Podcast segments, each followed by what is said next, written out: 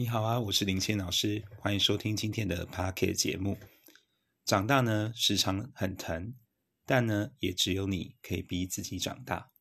这句话呢，是四一在一本书里面写的，我觉得很有感触。很多时候呢，长大这件事情并不是我们能控制的，特别是当你出社会以后，你不断的被时代推着走，你可能呢有很大的经济压力，你有很大的人情压力。你必须呢被迫懂得很多人情世故，你才能够去让你的生活想办法变得很好。在今天做这期节目之前呢，我做一个很有趣的小功课，我很好奇呢，查了一下所谓财富自由啊，或者是你成为一个真正有钱人的标准是什么？那根据最新一些资料，在两年前的时候，如果呢你的年收入呢是一百一十万。其实呢，你就已经成为收入前百分之十的人，没有错。只要你年薪有一百一十万，你就可以是前百分之十收入的人。你会觉得一百一十万很多吗？还是你会觉得哇，这个收入呢，可能是我很多年都不能够完成的事情？但是如果没有做到，那又代表你的人生如何呢？真的是唯一检视自己过得好不好的标准吗？我想这个答案肯定是否定的，因为每个人的确会有一些金钱上压力会在乎，可是是不是每个人都把钱视为人生唯一的目标呢？我相信这一定会有非常非常不一样的答案。每个人呢一定都会有不一样的想法，那每个人现在面对的功课也会略有不同。那这个时候呢，我想讲一个有趣的小故事。今天呢，我们来聊一个人，他叫做王弼。王弼这个人呢，是在魏晋时代非常有名的一个名士啊。那他会有名的原因呢，很有趣，是因为他的家学啊渊源。大家可能知道啊，有一个叫做建安七子这个名称。建安七子呢，是在讲呢东汉末年的时候到西晋初年的时候这段时间有名的一些才子家的。那这个建安七子里面呢，最有名的当然就是所谓的曹植啦，啊，才高八斗的曹植啊。那在里面呢，其实曹植呢是最有名的人，但是公认呢，可能最有才华的人叫做王粲。王粲这个人呢，非常的特别啊。当时啊，东汉末年的时候，有一个非常非常有名的大学士叫做蔡邕。那这个蔡邕先生呢，他呢当时是一个名士，他是一个。很厉害的藏书家、音乐家、书法家哦，都是非常厉害的人。就是各种几乎啊，当时文坛上所需要的各种技能，他都是点到可能前三名。哈，那这样的人呢，古代呢都会有一种传承的传统嘛，家学渊源嘛。可他很妙的是，他当时啊，蔡邕先生他有很多很多的他的私人的著作啊啊，或者是藏书啊，可最后呢，他都没有给自己的小孩。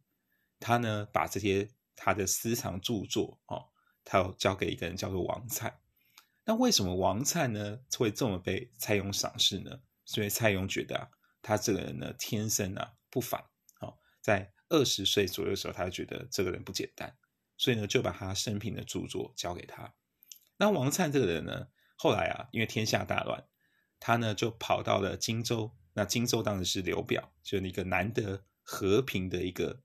割军阀割据势力，那因为刘表啊，他自己本身也是一个有才学的，所以呢，照理来说，他应该会非常欣赏王粲这个人嘛。可是呢，刘表有一个问题是，刘表他长得非常帅，好，就是当时啊，有一句话叫做，就是所谓的才俊啊，啊，俊俏的俊。那刘表就是很典型这个人物，哈，非常的帅气，啊，留了一个长长的胡子，哦，当时的人很注重留胡子这件事情，这也是为什么。啊，后来的关羽啊，就是未来的关公哦，当时的评价这么高，也是因为他一个很漂亮的胡子哦，美髯公嘛。那刘表啊，当时是一个大帅哥哦，可是呢，偏偏王粲他其实长得不好看。史书上有记载呢，他是一个身高矮矮的，然后呢，面孔啊，就是脸部啊，没什么特别特征，然后简单来讲就是不好看啊。所以当时刘表就觉得，呃，这个人虽然很有才华，可他长得不好看啊，啊。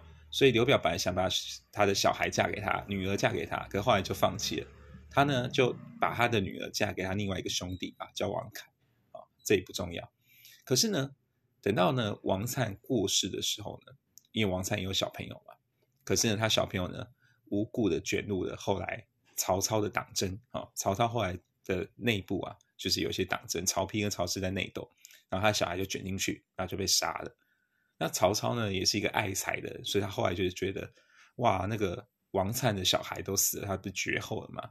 所以王曹操就想办法让王家的一个子弟啊，去过继给王粲的这个家族，哦，这个这个氏，这这这一条线，哦，所以他就选中了那个王凯的儿子，就当时嫁给哦刘表女，就是刘表女儿嫁嫁给的嫁的对象了，哈。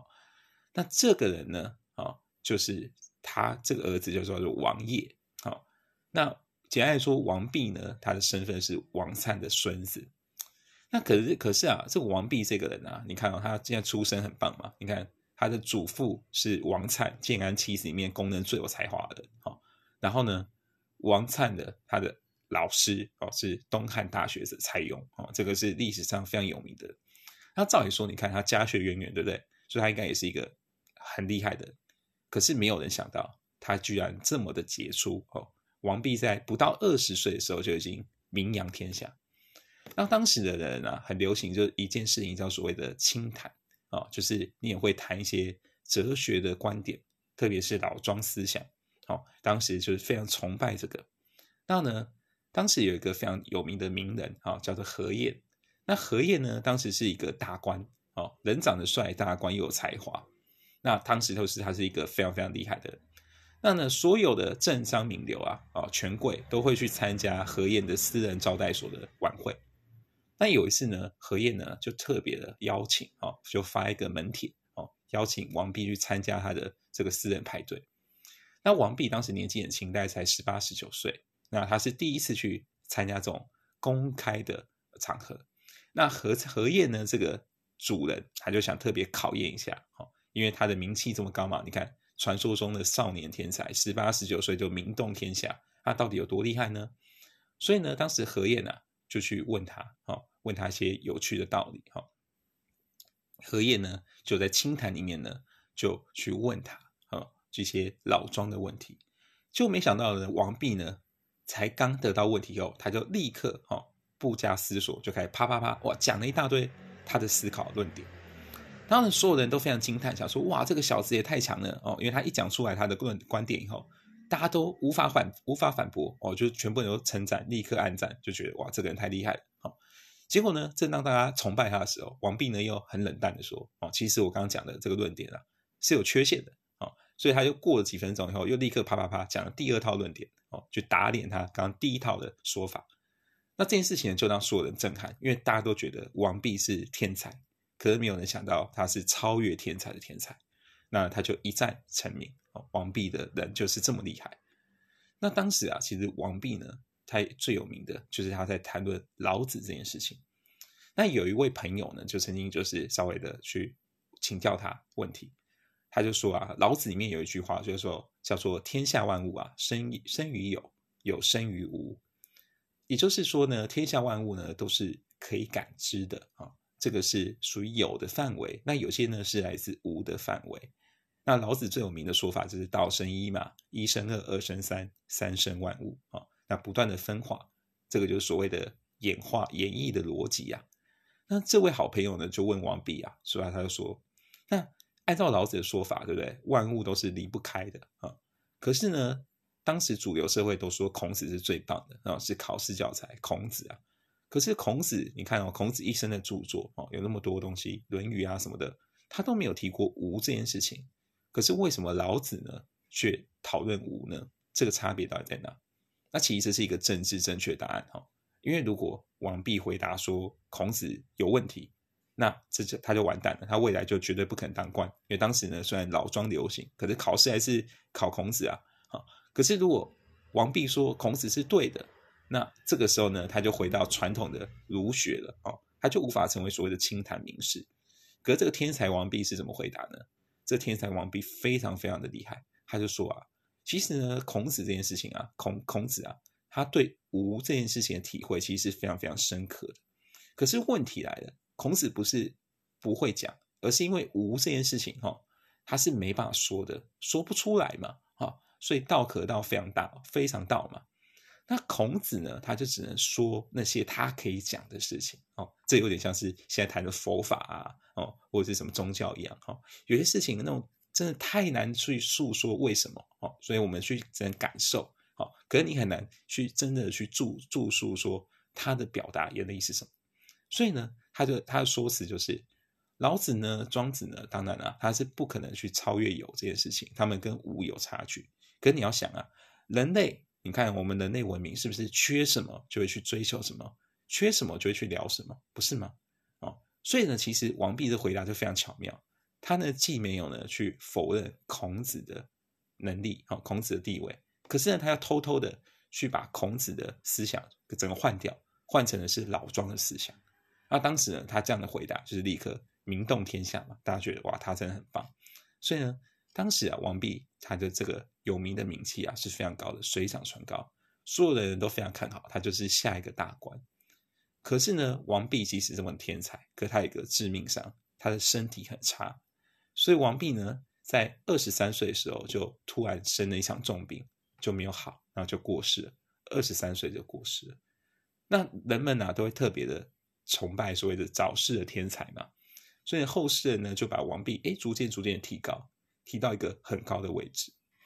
可是你要想啊，今天王弼啊，你看王弼如此具有才华，可是你觉得王弼他今天所发表的任何的言论呢，啊，或他尝试去跟大家做一些民事的交流啊？这些事情是真心他想要做的吗？我想也未必啊。王弼可能只是一只努力去展开自己羽毛的孔雀，但是他其实并不一定想当孔雀。为什么会这样讲呢？因为当时啊，在东汉末年的时候，魏晋魏魏国魏晋交替的时候，那是一个非常政治混乱、很黑暗的时代。所以呢，有些人很容易因言因言而获罪。哈，你只是因为讲话的时候。没有没有太政治正确，然后就不小心被人家扣上文字狱，然后你可能整个家族就被抄家，甚至呢会整个族灭，哦，就整个家族都被都被砍头。所以当时王弼其实，我相信他一定是非常非常的痛苦。他如此的聪明，然后都知道大家在玩什么，可是他呢又不能点破，因为他点破的话，可能他们家族就会立刻消失啊。所以他其实是一个非常非常痛苦的。所以今天呢，我想要把这个。故事啊，拉回来也是会拉回到我们自己的本身。很多时候呢，我们会觉得自己是被这个生活给推着推着走，我们会觉得很疲倦。我们有很多很多不愿意做的事情，这个我都可以理解。可是你要去想啊，今天其实我们很多累的原因，是因为我们太在意这个外界对我们的要求，对我们的期盼。可是今天这个时代有非常非常的黑暗嘛？我想也未必。其实我们有。很多可以自己做选择的事情，所以如果你今天觉得自己正在疲倦的话，你一定要学会如何的去取舍。你要去留住那些你真正快乐的事情，那那些你不喜欢的事情、你讨厌的事情，也许你可以试着放下，你可以真的不去做，没有关系。因为啊，每个人的生命的意义是不一样的嘛。我们每天都面对这么多的无常。每天要面对这么多的变数，都是很不可控的。你只能做一件事情，叫做追求内心的安稳。但倘若我们能够让自己的内心，哎，一直是处于一种平静的状态，那不管你今天你的生活、你的收入如何，或者是你是一个人可以好好的过一个小日子，其实这又是人生一个很大的幸福啊！你不需要去害怕说你会不会找不到一个对的人，你不不，你不需要害怕说。啊，会不会将来啊，我不够好，不够不够怎么样？这都不重要，只要呢，你愿意呢，让自己活得快乐，你很清楚知道自己的方向。其实啊，人生的快，人生的意义，人生的价值就在这里，绝对不是谁去评断你，而是你可以活出你自己的光芒。我是林谦老师，希望你喜欢今天的这一集节目，那我们下次见哦，拜拜。